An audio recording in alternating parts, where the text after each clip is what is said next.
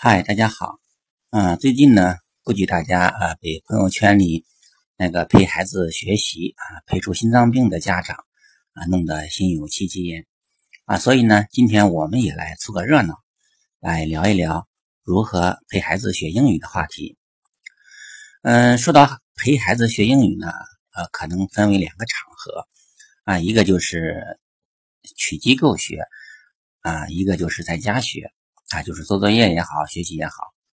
啊，一般情况下，家长是不可能去学校来陪孩子学习的，啊，所以说孩子在学校的表现呢，家长主要是通过班主任啊这种交流和孩子自身啊的反馈的结果。那么很多家长呢，可能呃送孩子去机构学习的时候呢，啊，有的呃机构呢是鼓励家长来陪伴的。啊，有的甚至是要求家长来陪伴、来陪听。那么，但是也有些机构呢是禁止任何年龄的孩子啊，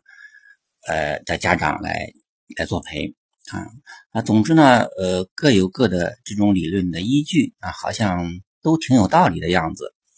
啊。什么家长我们是也没有办法啊，让听就听，让陪就陪。啊，我的个人意见的时候啊，在这种机构学习啊。如果你有时间啊，一定要陪，而且要用心的陪啊。但是呢，不是那种做陪练啊，不是那种做孩子的秘书啊，帮他记笔记呀，帮他听课呀啊。回家呢，如果他做作业的时候如果有困难呢，你要给他讲啊。这样的话呢，就成了啊这种机构的这种主讲老师的家庭助教啊。我们说我们是教练型家长，好不好？我们可不是助教。我的意思是说呢，呃，有尽管有些机构呢要求家长来陪听，呃，目的就是为了啊让孩子啊，嗯，在做作业做作业的时候呢，能够如果听不懂啊，能够讲一讲，能够跟得上这个进度。啊，嗯，我聊一聊我们 Diego 的这个情况啊，因为他大多数情况都是在家里来这种通过这种系统的训练啊。来来来练的啊，可以说是野路子，嗯，所以说我有的时候，尤其到了高级的 CE 和 CPE 的阶段呢，我想着说啊，我需要啊专业机构的介入，所以说也给他找了一家机构，嗯，做这个比较高级的这种啊上课，嗯，我观察到的就是，呃，小孩子上课的话，可能家长陪的比较多，那么随着孩子越来越大，可能家长陪的就越来越少。嗯，到了 C A E C P 阶段，我发现就没有家长陪着了。呃，一个可能就是说，呃，家长觉得没必要陪了，孩子也大了；另外一个可能就是说，孩子本身不希望家长陪，孩子大了之后，他本身也不好意思。但我呢，基本上我每次送他去上课的时候。呃，当然了，我也是没地方去，对吧？教室里面还有空调，有桌子，有椅子，啊，有水喝，对吧？嗯，然后呢，我可以自己带着笔记本电脑，但因为我本身是搞计算机的嘛，有台电脑，基本上我就可以做自己的工作。嗯，并且呢，我也可能是从小有这种养成这样的一个习惯，就是老师讲话呀，孩子们讨论的，啊，基本上如果我要想。我要不想听的话，我不想听他们说。如果我要想专注于工作的话，我就可以做到充耳不闻的做自己的工作。啊，就是在这个环境当中。那么，嗯，我发现呀，就是我去上课的时候，我陪孩子上课的时候，我不关注老师讲什么。说实话，到了高级阶段，我其实也是听不太懂的。那么，我只是观察孩子，对吧？就是说，对孩子，呃，比如说老师问的问题呀，孩子是不是？嗯，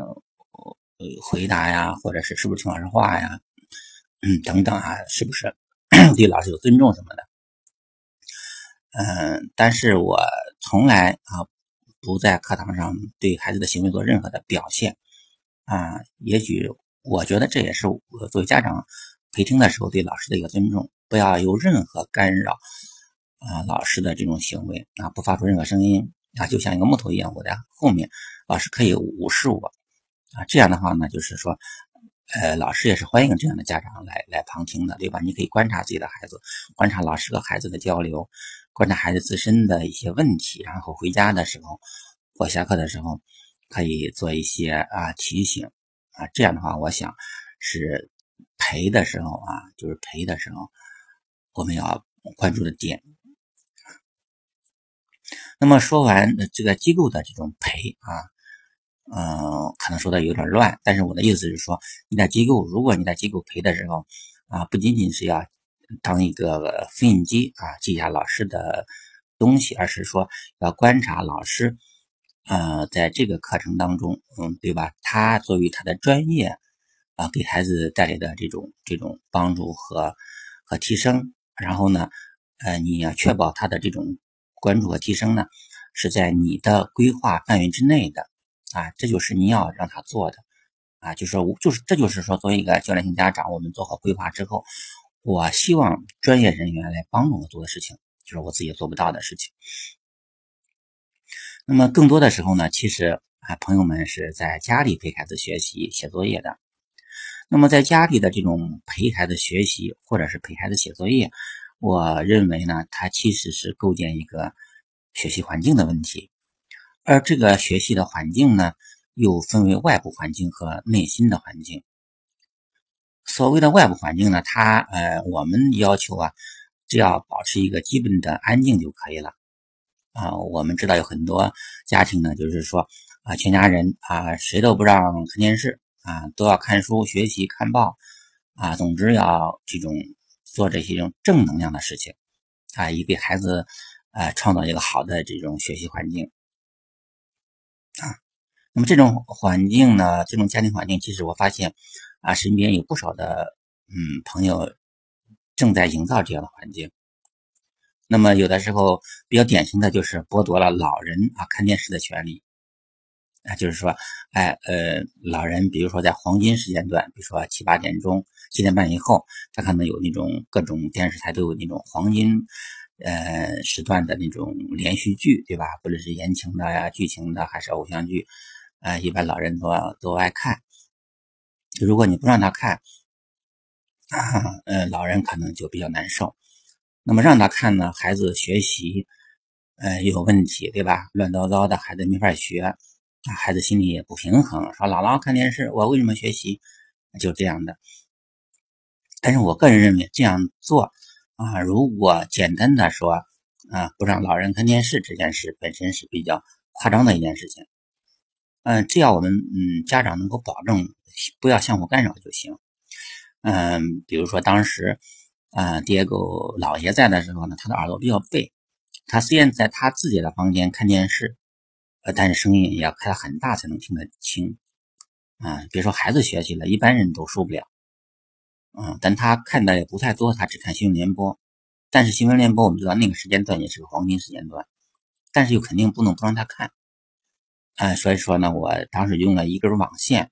啊，电视后面不是有个音频的输出的一个口吗？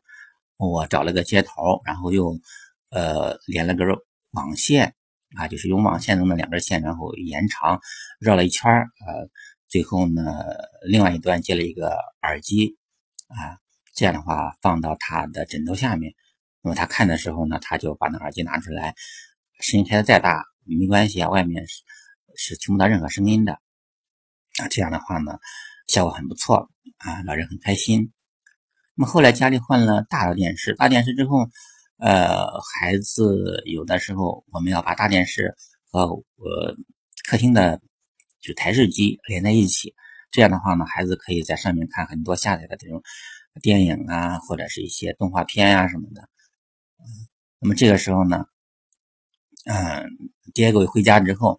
这个电视呢就就归他了啊。姥姥平常在家的时候自己看，嗯，爹狗回来之后呢，姥姥就就就不能看了。但是呢，我就反复的啊教了好几次，给姥姥呢教她用 iPad 看电视剧啊，因为电视剧老人追电视剧呢，它是一个呃，它是一个习惯啊，所以说呢，教会之后呢，嗯，平常老太太在家用大电视看，那么孩子回家学习的时候呢，老太太就自己回到房间啊，抱着 iPad 去看电视剧去了。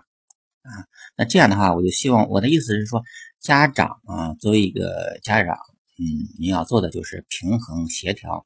啊家里的环境，嗯，尽量为孩子呃，塑造一个基本的啊安静的环境就可以了啊，但是同时又不能损害老人的利益，嗯，另外也不能要求老人啊全家人假装在孩子面前学习，对吧？营造一个所谓的积极向上的气氛。嗯，说到内心的环境，其实我有两个意思，一个就是当我们陪孩子学习的时候，呃，孩子遇到困难，他会。呃，及时的啊，第一时间的得到家长的这种帮助啊，这是一种心理上的一种安全感，呃和依赖感啊。孩子越小呢，也需要这种感觉，呃，大了慢慢他可能就就独立了，甚至他不希望你在旁边陪着啊。这个意思显而易见，呃，我们就不多聊了。那么第二个意思是，呃，第二个内心的环境的，呃，我这么说的意思是，啊，我们要有意识的训练。孩子来减轻对外部环境的依赖，那这里面的典型的例子就呃多了啊，比如说像大家都熟悉的毛泽东啊，年轻的时候呢，曾经特意啊到闹市去学习啊，那么这样的一个故事，还有呃，就是现在生活当中，你如果注意观察的话，你才能够发现很多集市上啊，务工子女呢。在那种乱糟糟的环境当中啊，在那市场当中趴在这种凳子上或者石头上写作业的这样的场景啊，就我自身呢也有很大的体会啊。比如说我当年念大学的时候啊，有一段时间呢啊，宿舍的同学每天他们熬夜打扑克啊，抽烟喝酒啊，拍桌子踢板凳的啊，天天晚上玩的很晚，然后玩的很还嗨。那么我一般我从图书馆自习室回来之后呢，可能就十点多，然后洗漱完毕呢，就半躺在床上啊背会单词。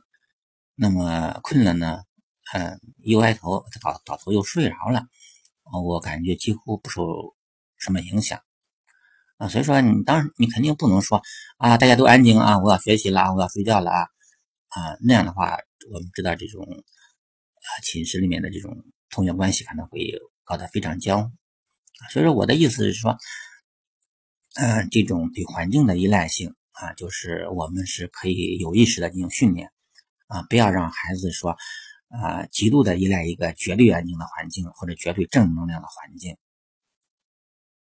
说到这儿呢，我突然又想起另外一个啊对环境的依赖，就是我想大家也能够发现，就是在身边有不少的学生啊，尤其是这种初中生或者是高中生。